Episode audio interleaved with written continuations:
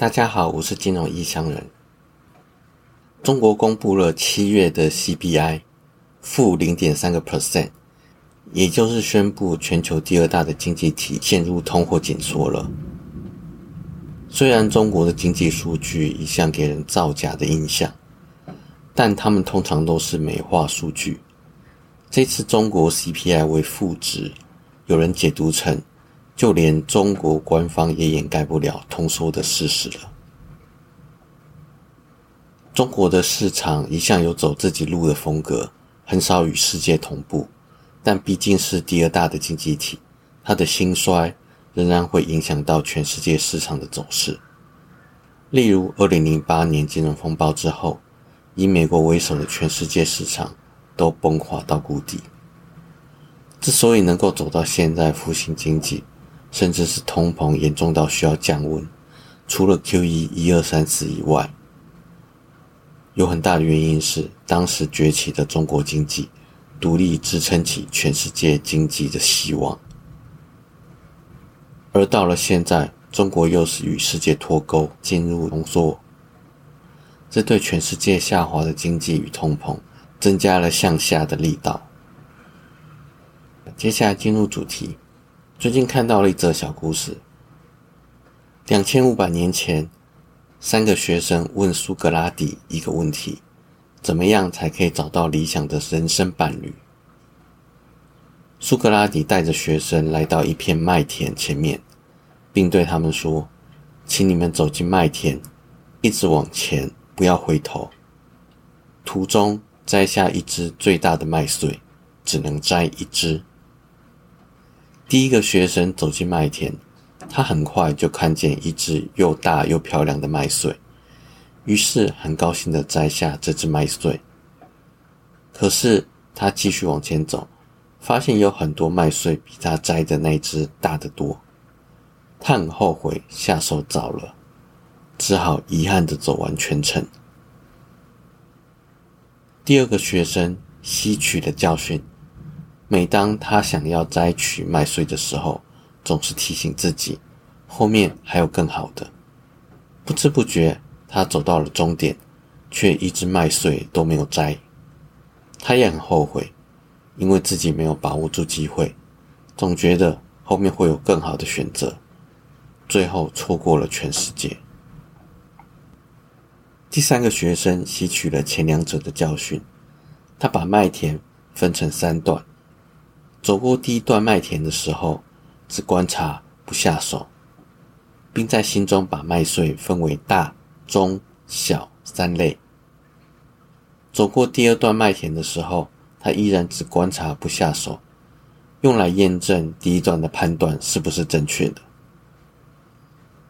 走到第三段麦田，也就是最后三分之一的时候，他摘下了自己遇到第一只属于大的那一类的麦穗。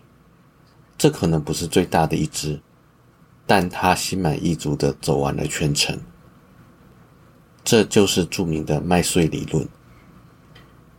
简单来说，就是最好的决策可能只存在于理论。不要追求最好的决策，而是要追求满意的决策。套到投资上，就是不要追求最好的交易策略。而是要追求满足自己需求的那一类交易策略，从中挑一个微纳量最大的，彻底研究，尽早到市场上赚钱，让时间为你带来复利的惊人效果。这也印证了巴菲特说过的：找一条够长的坡道，还有一团湿的雪，让你的财富跟雪球一样滚下去，越滚越大。而且越来越轻松。关键在于找到一个适合你而且未纳量够大的策略，尽早到市场上赚钱，而不是追求最好的策略，却一直没有下场赚钱。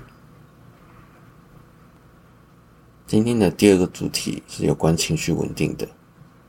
正如之前说过的情绪管理，对投资很重要，对人生各方面更重要。如果一个对你来说不是很重要的人，可以任意负面影响你的情绪，那就代表你在情绪管理方面有很大的进步空间，你有可能曾经因为某些人违反了某些规定，或你的意愿，或者是侵犯了你的权益等等的理由，而对一个人或一件事、一个组织有了愤怒的情绪。但愤怒会使人盲目，容易做出鲁莽的决策。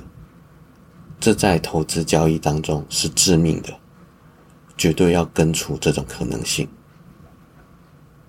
根据《心流》这本书的内容，只有百分之十左右的事件会直接造成负面的影响，剩下会造成负面影响的百分之九十因素是人对这个事件的反应。